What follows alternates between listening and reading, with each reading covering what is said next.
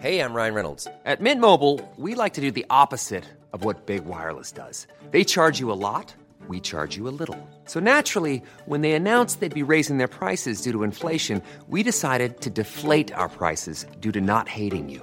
That's right. We're cutting the price of Mint Unlimited from $30 a month to just $15 a month. Give it a try at mintmobile.com slash switch. $45 upfront for three months plus taxes and fees. Promo rate for new customers for limited time. Unlimited more than 40 gigabytes per month. Slows. Full terms at mintmobile.com.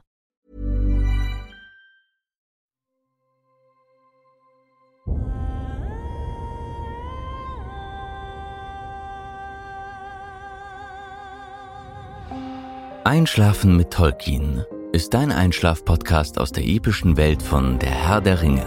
Mach's dir gemütlich und lass dich von den Geschichten aus Arda und Mittelerde ins Land der Träume führen. Einschlafen mit Tolkien. Heute Kelvar, die Tierwelt Mittelerdes. Kreaturen des Bösen, Teil 2. Spinnen. Die Spinnen Ardas waren große und sehr giftige Kreaturen. Dämonische Wesen, die aus der äußeren Dunkelheit gekommen waren. Anfangs konnten die Geister ihre Erscheinungsform noch wechseln, doch im Laufe der Zeit konnten sie die Spinnengestalt nicht mehr ablegen, und so wurde diese zu ihrer endgültigen Erscheinungsform. Die mächtigsten und größten Exemplare waren die Weibchen. Die Spinnengestalten waren lichtscheue Wesen, die sich in Schluchten, Gebirgen und dichten Wäldern einnisteten und dort auf ihre Beute lauerten. Sie beherrschten anscheinend verschiedene Sprachen und verwendeten sie in ihrer primitiven Art und Weise. Die Spinnen dienten nur sich selbst, konnten aber leicht durch das Angebot von Beute bestochen werden. Als Urmutter der später in Mittelerde auftretenden großen Spinnen gilt die Lichtfresserin Ungoliant, die im ersten Zeitalter in Beleriand verkehrte. Im Bunde mit dem dunklen Herrscher Melkor verschlang sie das Licht der zwei Bäume in Valinor. Als sich Melkor jedoch weigerte, ihr als Lohn den ihr versprochenen Silmaril zu überlassen, verfolgte sie ihn, bis sie von den Balrogs des dunklen Herrschers vertrieben wurde. Sie floh über die Eret Gorgoroth in das Tal Nandungorthep und paarte sich dort mit anderen großen Spinnen. Die Macht der großen Spinnen zeigte sich in Ungoliant, die sich nicht von Melkor betrügen ließ und es sogar vermochte, andere Waler einzuschüchtern und sogar zu täuschen. Die Spinnen von Nandungorthep wurden in ganz Beleriand gefürchtet. In ihre Fänge gerieten viele Reisende, darunter auch Aredel, Tochter von Fingolfin, die ihnen jedoch entkommen konnte. Ungolians letzte Tochter war die dämonische Kankra, die nach Mittelerde zog. Sie ließ sich in den Efel Duath an der Grenze Mordors nieder, von wo aus sich ihre Brut in den Bergen der Gegend ausbreitete, gen Osten zog oder sich in das Baumdickicht des Düsterwaldes zurückzog. Ende des dritten Zeitalters hielten sie einen Großteil des dämmerigen Waldes besetzt und spannten ihre dicken, klebrigen Netze. Diese Spinnen waren deutlich kleiner als Kankra, wenn auch nicht weniger gefährlich. Im Jahre 2941 des dritten Zeitalters fingen sie Thorin und Co. bei ihrer Reise zum Erebor. Erst Bilbo Beutlin konnte die Zwerge befreien und die Spinnen schließlich vertreiben. Oft wird vermutet, dass J.R.R. Tolkiens negativ besetzte Position der Spinnen in dessen Werken daher rührte, dass Tolkien als Kleinkind einmal von einer Tarantel gebissen worden sei. Tolkien selber schrieb jedoch in einem Brief, dass er keine besondere Abneigung gegen Spinnen habe und auch kein Bedürfnis hätte, sie zu töten. Wie er weiter schrieb, pflegte er sie lebend einzufangen und ins Freie zu setzen, wenn sich eine beispielsweise im Badezimmer niedergelassen hatte. Trolle in den Romanen sind Trolle riesige menschenähnliche Wesen von geringer Intelligenz. Sie wurden von Melkor gezüchtet als Spott auf die Ents, die von Iluvatar geschaffenen Baumhirten. Die meisten Trolle waren bösartig und ungefähr doppelt so groß wie Menschen. Sie besaßen einen massigen Körperbau, wuchtige Schädel, schuppige, feste Haut und flache Füße ohne Zehen. Einige Exemplare konnten anscheinend auch mehr als nur einen Kopf haben. Die ersten Trolle waren aus Felsgestein erschaffene Nachahmungen der Ents.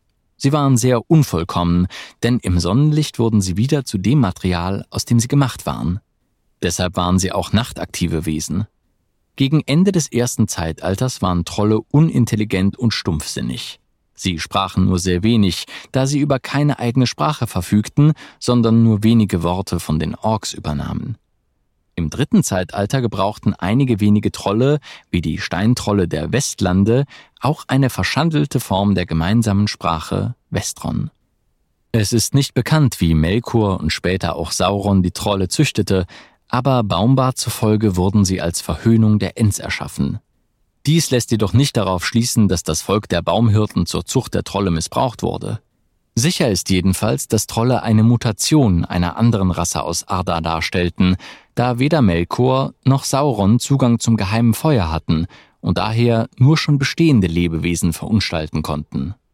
Sicher ist auch, dass bestimmte Trollarten mit Hilfe von Stein geschaffen wurden, da es mehrmals als Ursprungsmaterial dieser Rasse genannt wird. Während der Kriege von Beleriand hatte Gothmog, der Fürst der Balrogs, eine aus Trollen formierte Leibwache. Während der Nirnaeth Arnoedat konnte Hurin diese Trolle besiegen, jedoch ließ ihr magisches Blut seine Axt schmelzen, und so konnten die Orks den tapferen Krieger fesseln und einem Befehl entsprechend an Morgoth überbringen. Diese Gefangennahme beendete auch die Nirnaeth Arnoedat, in deren Verlauf Morgoth klar über das Bündnis der Elben, Menschen und Zwerge triumphierte. Unzählige Trolle starben im Krieg des Zorns, jene, die jedoch überlebten, sammelten sich um Sauron.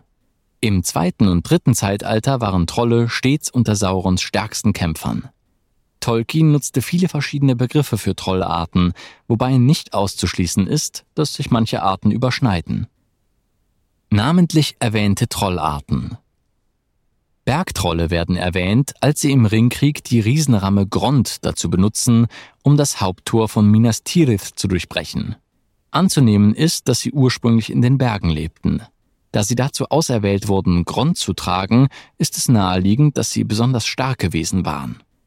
Halbtrolle oder Trollmenschen kämpften in der Schlacht auf den Pelennor-Feldern. Es ist jedoch ungeklärt, ob diese Wesen trollischen Ursprungs waren oder einfach nur mit ihnen verglichen wurden. Höhlentrolle lebten in Moria. Sie werden als Trolle mit dunkelgrüner, schuppiger Haut und schwarzem Blut beschrieben. Die Gefährten mussten in den Höhlen von Moria gegen einen Höhlentroll bestehen. Hügeltrolle wurden in Bezug auf den Tod von Arador, dem Großvater von Aragorn II. erwähnt. Eigentlich beschreibt Tolkien die Trolle des Nordens als Steintrolle, was darauf schließen lässt, dass Hügeltrolle eine Unterart derselben waren. Die Olokai wurden von Sauron auf unbekannte Art und Weise gegen Ende des dritten Zeitalters gezüchtet. Im Gegensatz zu anderen Trollarten besaßen die Olokai eine bösartige Intelligenz. Sie waren noch größer und stärker als normale Trolle und ertrugen Sonnenlicht ohne Probleme, weshalb sie fälschlicherweise manchmal für Riesenorks gehalten wurden. Schneetrolle werden nur im Zusammenhang mit Helm Hammerhand erwähnt. Da dieser im langen Winter in weißer Kleidung kämpfte, wurde er mit Schneetrollen verglichen. Man kann daraus schließen, dass Schneetrolle weiß waren und in kalten Klimaten lebten. Mehr ist über sie nicht bekannt. Steintrolle sind Trolle, die versteinern, sobald sie vom Sonnenlicht getroffen werden, zum Beispiel die Trolle in Der Hobbit. Sie konnten sprechen und gebrauchten eine verunstaltete Form des Westrons. Wächter im Wasser Der Wächter im Wasser war eine Wasserkreatur, die das erste Mal Ende des dritten Zeitalters in dem See, der durch den aufgestauten Sirannon vor dem Westturm Morias entstanden war, auftauchte. Ähnlich einem Kraken hatte die Kreatur lange gekrümmte Fangarme, die blassgrün und an ihren Enden mit fingerähnlichen Fortsätzen versehen waren. Sie verpestete das Wasser um sich herum mit einem widerlichen Gestank. Sie war keine der unter Sauron agierenden Kreaturen, sondern ähnlich wie Kankra oder der Drache Smaug ein Wesen mit einem eigenen bösen Willen. Wölfe Wölfe waren böse und heimtückische Kreaturen. Sie waren oft mit anderen dunklen Kreaturen im Bunde, etwa den Orks, die auch auf ihnen ritten. Die dunklen Herrscher Melkor und Sauron sperrten Geister in Wolfskörper. Die so gezüchteten, nun Werwölfe genannten Kreaturen waren besonders stark und der dunklen Macht grausame Diener. Legendäre Werwölfe waren Draugluin und Karcharoth. Im dritten Zeitalter waren Wölfe vor allem östlich des Nebelgebirges in Wilderland beheimatet. Die dort in Rudeln lebenden Tiere wurden auch wilde Wölfe oder Warge genannt. Sie waren in gewissem Maße intelligent und besaßen eine eigene Sprache. Weiter nördlich, in den verschneiten Ebenen Forochels, lebten die weißen Wölfe. Warge. Warge waren heimtückisch und angriffslustig, fürchteten aber das Feuer. Sie verbündeten sich bei ihren Streifzügen durch die Talwälder nicht selten mit Orks, welche die Warge auch als Reittiere nutzten. Ende des dritten Zeitalters griffen sie häufiger, auch zusammen mit den Orks der nahen Berge, die Menschensiedlungen westlich des Anduin an. Im Jahre 2941 fanden sich die Waage auf einer Waldlichtung nahe dem Gebirge ein, um die Orks zu treffen, mit denen sie erneut einen Angriff auf die Waldmenschen planten.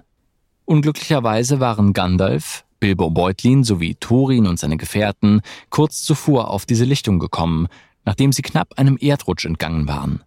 Sie konnten sich in letzter Sekunde vor den Wagen in das Geäst einiger Bäume flüchten. Die wilden Wölfe hatten sie aber schon längst gewittert und belauerten sie nun, weil sie dachten, dass die Zwerge vielleicht Verbündete der verhassten Waldmenschen seien. Gandalf steckte daraufhin ein paar Kiefernzapfen an und warf sie in die Wolfsversammlung. Das Fell einiger Tiere fing sofort Feuer, und den Alpha-Wolf traf ein brennender Zapfen direkt auf die Nase. Kurz darauf jedoch erschienen die Orks, die einen Feuerring um die Bäume der Gefährten legten. Zuletzt wurden sie aber von den Adlern gerettet. In der Schlacht der Fünf Heere im Herbst des Jahres 2941 im dritten Zeitalter kämpften sie zusammen mit dem Orkheer und wurden besiegt. Zur Zeit des Ringkrieges durchstreiften sie auch die Gegenden westlich des Gebirges. So griff ein Rudel wilder Waage die Gemeinschaft des Ringes 3018 bei ihrer Überquerung der Berge an. Obschon sie besiegt werden konnten, erschien es doch merkwürdig, dass die Kadaver der Tiere am nächsten Morgen verschwunden waren. Dies könnte eventuell darauf hindeuten, dass Saruman etwas mit ihrem Erscheinen zu tun gehabt haben könnte. Die Waage griffen auch die Krieger bei der Schlacht von Helms Klamm an und waren somit zumindest mit den Dunländern und den Orkieren Sarumans im Bunde. Na, immer noch wach? Wenn dir dieser Podcast gefällt, lass uns gerne ein Abo und eine Bewertung in deiner Podcast-App da. Und folge uns auf Instagram at Einschlafen mit Podcast. Über Feedback und Artikelvorschläge freuen wir uns sehr. Der Text ist unter CC-Lizenz auf arapedia.org und fandom.com verfügbar. Produziert und aufbereitet wird dieser Podcast von Schönlein Media. Gelesen von mir, Patrick Zoom.